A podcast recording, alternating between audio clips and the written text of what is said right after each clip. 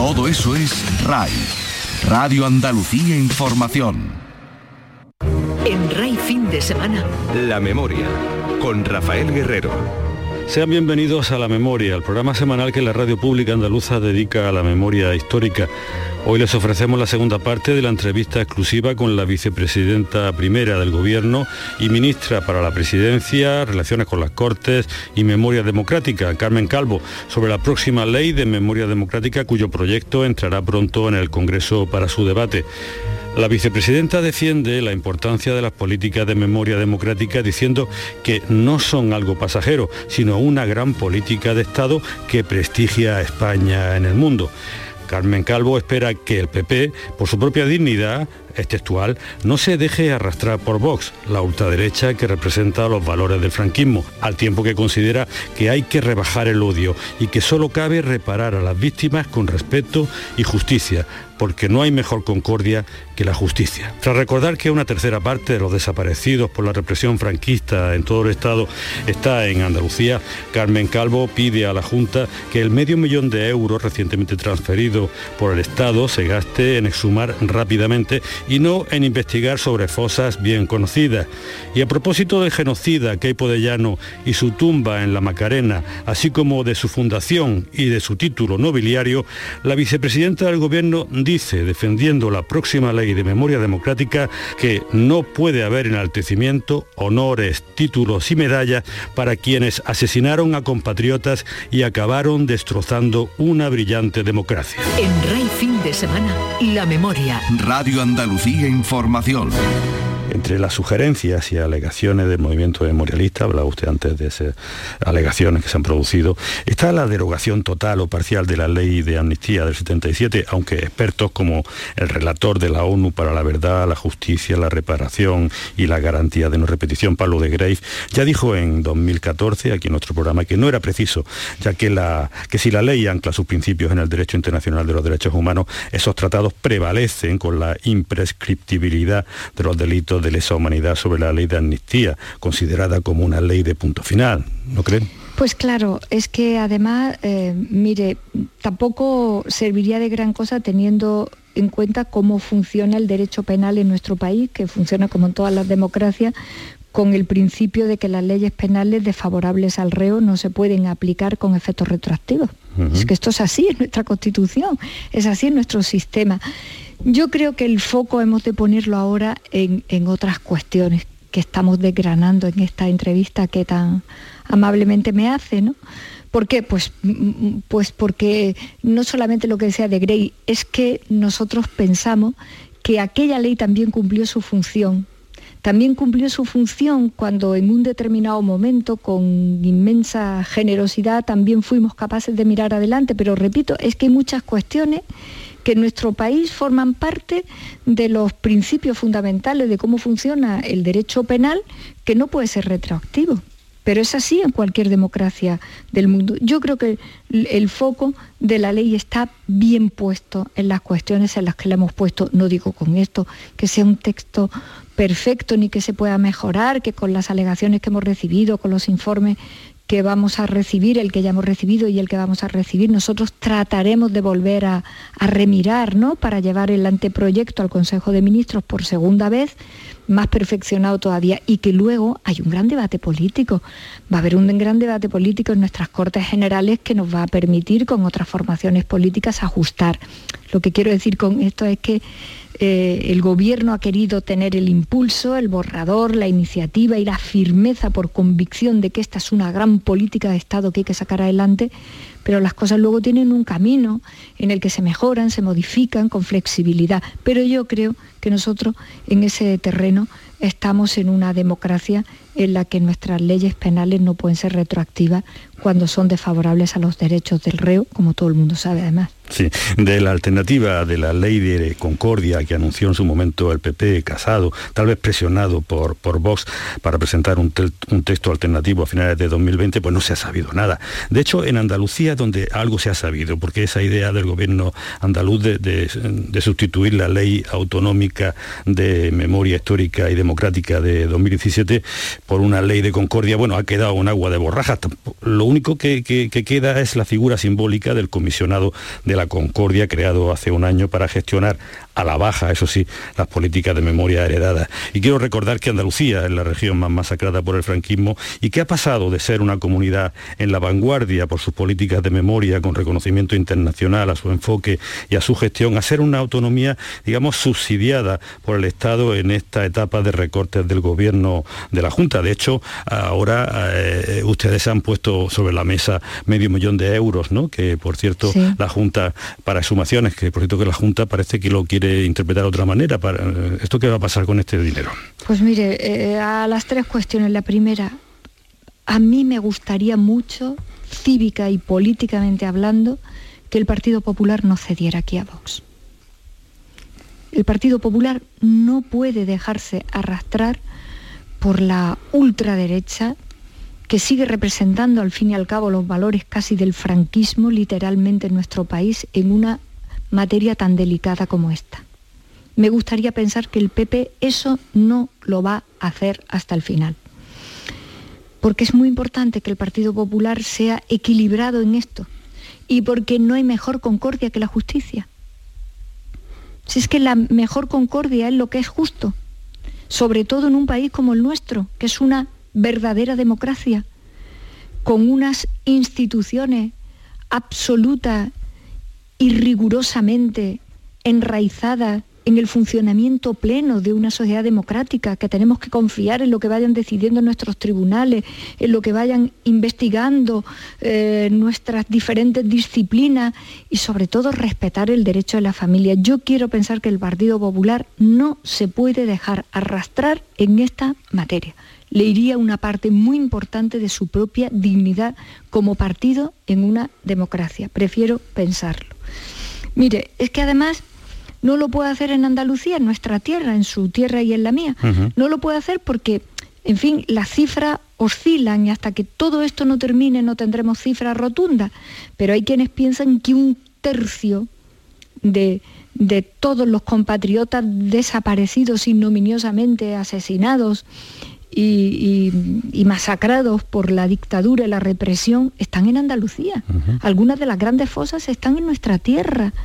Hablo de Picorreja o hablo de mi tierra, de Córdoba. ¿Cómo vamos a hacerlo eso además en el territorio que nos exige más trabajo y más coordinación? Preferiría no pensarlo. En este momento tenemos a siete asociaciones y a la Universidad de Granada a través de la convocatoria de este año ya con recursos públicos del Gobierno de la Nación trabajando. Tenemos 46 ayuntamientos a los que hemos repartido a través de la FEN casi medio millón, 462.000 euros. Hemos hecho una transferencia a la Junta de Andalucía de 507.000. De esa cantidad mm, hemos destinado una parte muy importante a localización, exhumación e identificación. Hemos llevado 265.000 euros expresamente para la fosa de Pico Reja y hemos firmado un acuerdo también en Córdoba con Diputación, Ayuntamiento y Junta Andalucía. Hemos movilizado muchos recursos en Andalucía del Gobierno de la Nación y nosotros queremos que la Junta aquí vaya a la limón con nosotros y los dedique fundamentalmente a exhumar. Todo se lo, hemos, se lo hemos dicho, le hemos hecho una propuesta de cómo se puede repartir ese medio millón. Hay lugares donde hace falta todavía investigar, pero hay lugares donde las cosas están ya bastante investigadas. Lo que hay que es exhumar. Entonces, repartir solo para investigación nos parece que no cumple el objetivo final para lo cual el gobierno de la nación ha movilizado esos recursos.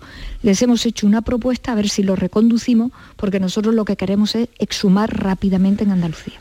Vicepresidenta, hemos pasado de aprender una historia con adoctrinamiento ideológico sobre los mitos y la leyenda del franquismo a una educación en democracia insuficiente porque no se daba el temario y porque seguía lastrado por esos mitos y después por la equidistancia distorsionando los valores de la democracia republicana. Andalucía aprobó en su ley de 2017 la introducción de la memoria histórica en las aulas, pero los temarios siguen igual, salvo que unos pocos profesores, unos quijotes, se, se empeñen en fomentar el debate por su cuenta y además Además, algunos profesores prefieren acabar con el temario en el siglo XIX para no complicarse la vida. ¿De verdad cree usted que algún día la enseñanza, que no el adoctrinamiento, la enseñanza de la memoria histórica llegará de verdad a los institutos públicos y a los colegios privados españoles? Porque esto sí que es una asignatura pendiente, ¿no cree? Es que además, mire, Naciones Unidas nos dice, eh, oigan, como Estado tienen una tarea pendiente en materia de exhumación y de memoria, pero que esto tiene que servir para que nunca más ocurra. ¿Cómo vamos a conseguir que nunca más ocurra si no está en las aulas? ¿Cómo vamos a conseguir concienciar, educar a nuestros niños y a nuestras niñas desde el principio que la democracia requiere tolerancia, respeto de la diversidad, respeto al que no piensa como tú? y nunca utilizar métodos eh, violentos de ningún tipo, ni de palabra, ni de obra, y mucho menos de la violencia física, ¿cómo vamos a, inculcar eh, como, como enseñanza de valores cívicos esto los niños si no se lo contamos? ¿Cómo se lo contamos en el vacío? No tenemos ningún derecho, se lo tenemos que contar en la realidad, porque usted piense que los más jovencitos lo tienen ya más lejos, pero que hay muchísimos adultos en Andalucía y en España que han estado en silencio en sus casas, que se han enterado de muchas cosas ya muy mayores porque sus padres o sus abuelos le han dicho, ¿tú te acuerdas que desapareció tu tío, tu padre? Lo fusilaron en la tapia del ayuntamiento, del, perdón, del cementerio. Y de repente se encontraban con 40 años que no tenían ni idea de qué es lo que había ocurrido en sus vidas. Es que no tenemos derecho a hacer esto. Es que tenemos la obligación de hacer lo contrario. Mire, los buenos historiadores, historiadoras, la buena investigación, los buenos libros educativos o los buenos libros de investigación histórica, los buenos profesionales que tenemos en nuestras escuelas, desde los más pequeñitos a los más mayores, nuestros maestros, maestras, nuestros profesores, profesoras, tienen calidad más que suficiente para explicar esto bien, con el respeto debido a la libertad, con la adecuación a cada edad. Es que estamos cometiendo un grandísimo error con no hacerlo, que en cualquier caso creo que forma parte de las dificultades que a veces en general tenemos los españoles con la historia. Nos saltamos periodos para de alguna manera tener un relato que sea el relato que conviene a una línea ideológica, pero eso es un error, eso no es científico, eso no es objetivo, eso no es razonable y eso no es bueno. Mm. Mire, eh, eh, los andaluces en particular pues tuvimos un periodo importantísimo, eh, con grandes momentos cumes. Mire, yo soy cordobesa, mm. la, parte más brillante del primer milenio de toda Europa fue el califato. Era la ciudad más importante de Europa, era la mía, Córdoba. Bueno, pues sabemos más de otros periodos que de ese. ¿Por qué razón? La historia es como es y la tenemos que conocer y reconocer. Y particularmente en este aspecto que usted me pregunta, Naciones Unidas nos ha dicho que tiene que ir a las aulas que hay que explicarlo, que lo tienen que saber, porque la única manera de no reproducir situaciones tan durísimas como esta es que se sepan. Si no se saben, se está en la irresponsabilidad. Claro. Eh, se ha avanzado, vicepresidenta, en la eliminación de simbología franquista en lugares públicos. Tal vez el mayor hito haya sido la exhumación de los restos de Franco, de su mausoleo en el Valle de los Caídos. Pero queda mucho por hacer, quedan 400 placas y referencias de la dictadura en fachadas y pórticos y dentro de edificios, incluso medio millar de calles con nombres franquistas. Pero el auge de la influencia política de la extrema derecha ha hecho que se den hasta pasos atrás, como en Madrid con las placas de Largo Caballero e Indalecio Prieto y la retirada de los nombres de las víctimas de la dictadura en el cementerio de Madrid. La ley es dura con la pervivencia de esa simbología y con la contramemoria. ¿Será suficiente el poder coercitivo, las multas y las sanciones para poner fin a esa realidad, a esas provocaciones institucionales?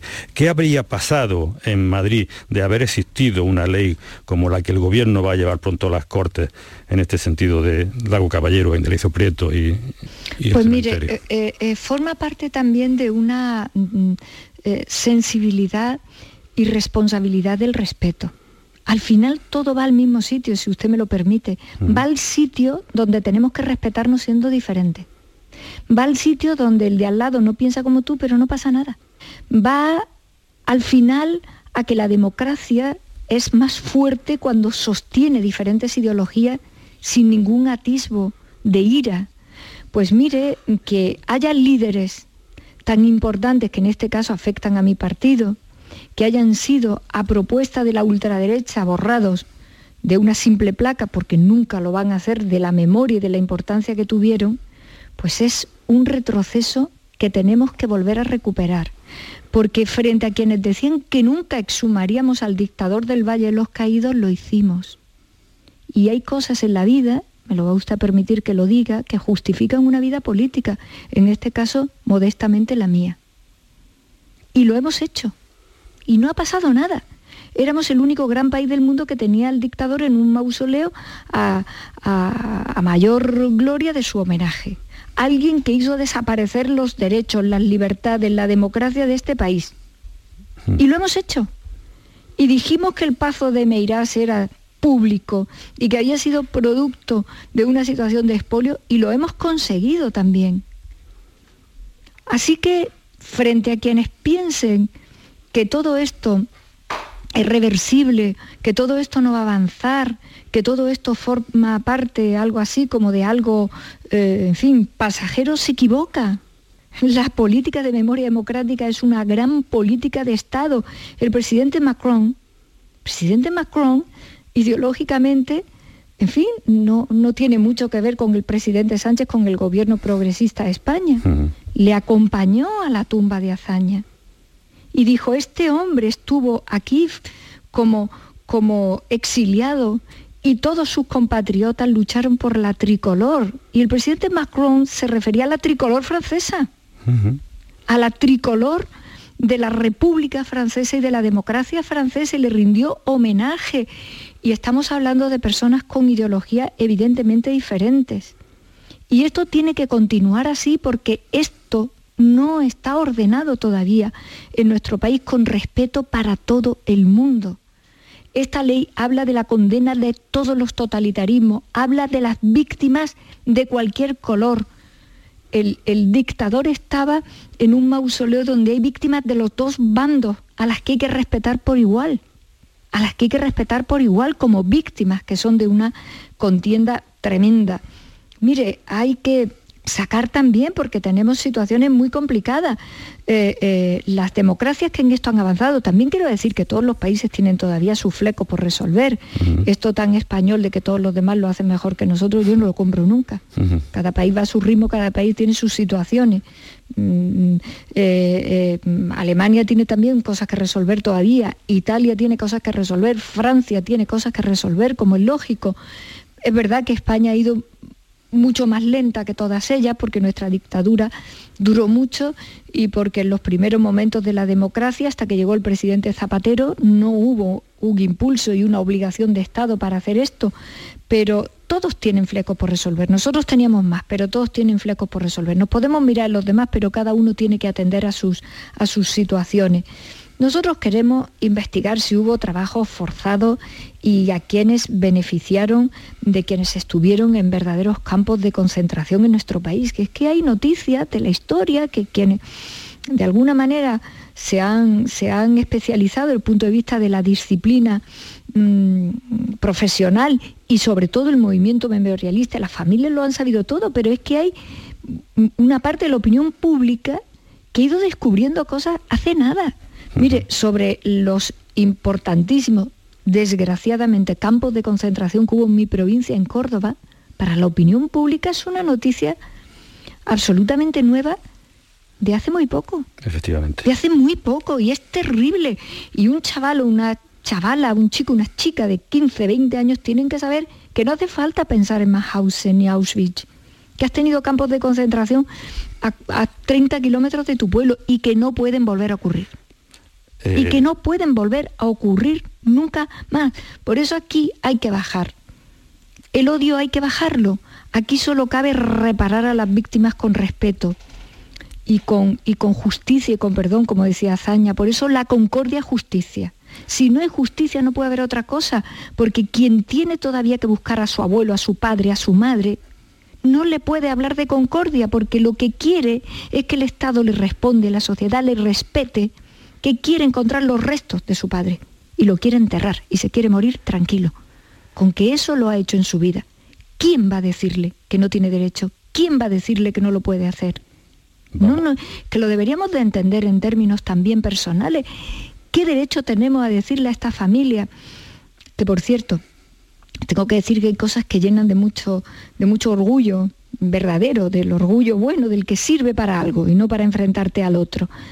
Hace muy poco que estuve en un acto en Valladolid me encontré a muchos chicos y chicas jóvenes, eh, estoy hablando de chicas de veintipocos años, chicos de veintipocos años, que ya habían heredado de padres a hijos la obligación de encontrar a su familia. En este caso ya se trataba hasta de abuelos, bisabuelos, y los chicos jóvenes, alegres, plenamente, eh, en fin, beneficiarios de una democracia tan sólida como la que tenemos, y allí estaban, manteniendo el recuerdo de sus familias para buscar a su abuelo, para buscar a su bisabuela, para buscarlo, porque es el descanso de su familia. A ver quién se atreve a decirle a esos compatriotas que no están en la verdad y que no están en su derecho. Yo lo resumiría así. Ya. Eh, vamos terminando, vicepresidenta. En Sevilla se hace cada vez más insoportable para las víctimas del franquismo y sus descendientes la presencia de Keipo en la Macarena como si fuera un santo y la de su lugarteniente, Francisco Borges, a los pies de la Virgen. Ni la ley de Zapatero ni la ley andaluza han conseguido acabar con esas presencias incómodas, incluso para los cofrades. ¿Lo conseguirá la próxima ley y, y cómo lo conseguirá? Y también quería preguntarle, bueno, en Italia no hay Fundación Mussolini, ni en Alemania hay Fundación Hitler. Aquí hay títulos nobiliarios de Yagüe, de Keipo y de Mola y fundaciones fascistas como eh, Franco o Keipo. Ya era hora, ¿no?, de que esto se pusiera fin a esto, ¿no? Pues mire, esta ley va a propiciar que muchas de estas situaciones desaparezcan legalmente, por razones coherentes con los valores de esta constitución y de esta convivencia que por fin tenemos los españoles, desaparezcan. Y las administraciones públicas tienen la obligación de hacer su trabajo, obligación de hacerlo, porque no puede haber personajes de esta naturaleza enaltecidos en ningún lugar público. No estamos solo hablando de lugares laicos del Estado, lugares públicos de enaltecimiento. Y todo esto es lo que propicia esta ley que desaparezca en nuestro país, como usted bien decía. Pues siendo cada país diferente y teniendo cada país sus circunstancias, al final las ideas son bastante transversales. Si queremos ordenar todo esto con respeto, pues se parece también mucho a lo que ya no es posible hacer en Italia, ni en Alemania, ni en Francia.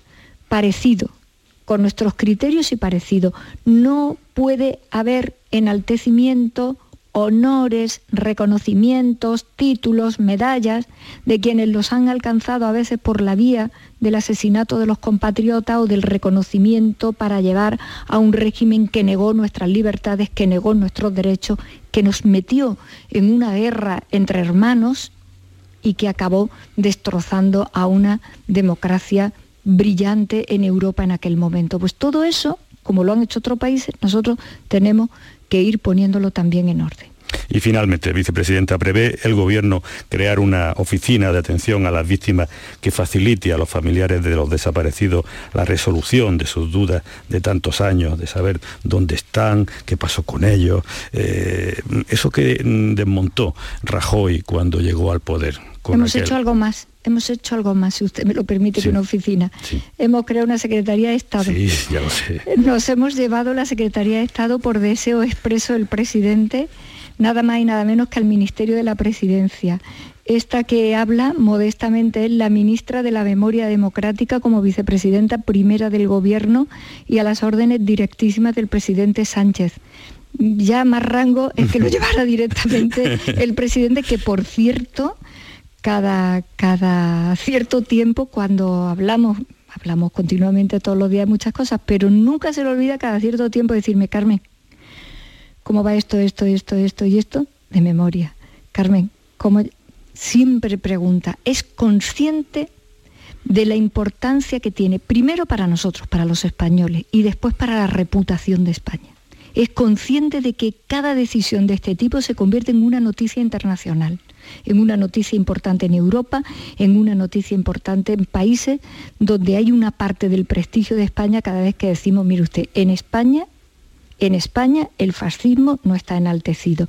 En España el fascismo particular que sufrió, que era el franquismo, no está eh, evidentemente eh, en clave de asumirlo la democracia que ahora son. El presidente también es consciente de eso. Pues vicepresidenta, no hay tiempo para más, salvo para agradecerle que haya tenido la cortesía de buscar un hueco en su apretada agenda institucional como número dos del gobierno español para concedernos esta entrevista en la que se ha explicado como experimentada profesora universitaria y política que es, con ese sentido didáctico y esa humanidad que le caracteriza. Y recuerdo que nunca como hasta ahora la memoria histórica y democrática había alcanzado en España tanto reconocimiento institucional. Pues muchas gracias, vicepresidenta del Gobierno, Carmen Calvo, por haber atendido tan amablemente la llamada de este programa, de la memoria. Muchas gracias y termino como empezaba agradeciéndole el trabajo. Le conozco desde hace muchísimos años, desde Andalucía,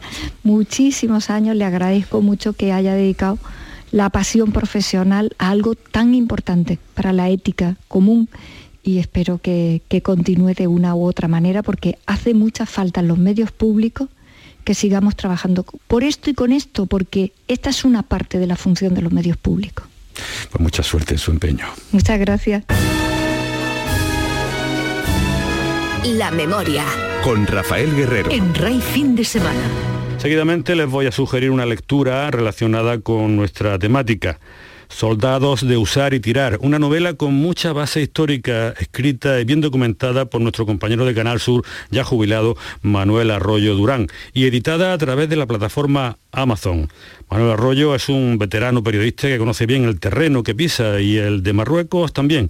No en vano fue quien abrió la delegación de Canal Sur en Rabat a finales del siglo pasado y bajo su dirección fluyó la información sobre nuestro vecino del sur a nuestra comunidad autónoma andaluza. Pero Soldados de usar y tirar, que lleva como subtítulo Crónicas de un soldado desde las entrañas del RIF, apunta hacia el pasado, hacia un pasado como el del desastre de Anual en julio de 1921, del que ahora se cumplen 100 años. Manuel Arroyo tuvo la suerte de encontrarse con un diario que su abuelo había escondido y donde reflexionaba sobre su dura experiencia como soldado en el RIF. La vida de aquellos soldados de usar y tirar valía muy poco casi nada. Lo único que valían eran los intereses de los políticos y los jefes militares que se habían enfrascado en aquella aventura bajo el corrupto reinado de Alfonso XIII.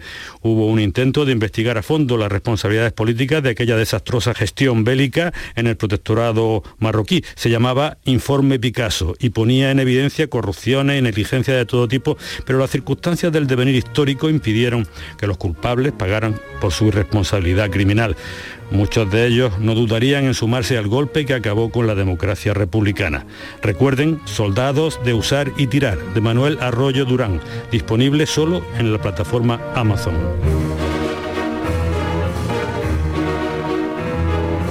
Les recuerdo que la memoria está presente en Twitter con la cuenta arroba la memoria radio y en Facebook como programa La Memoria y que se pueden escuchar los programas más recientes a través de la página web de Canal Sur en el servicio de radio a la carta. Rafael Guerrero se despide de ustedes también en nombre de Adolfo Martín en la realización y de Rubén Ergueta con sus montajes gráficos para promoción visual en redes sociales. Les emplazo hasta el próximo sábado a las 9 de la mañana aquí en RAI, Radio Andalucía Información, en nuestra cita semanal con la memoria.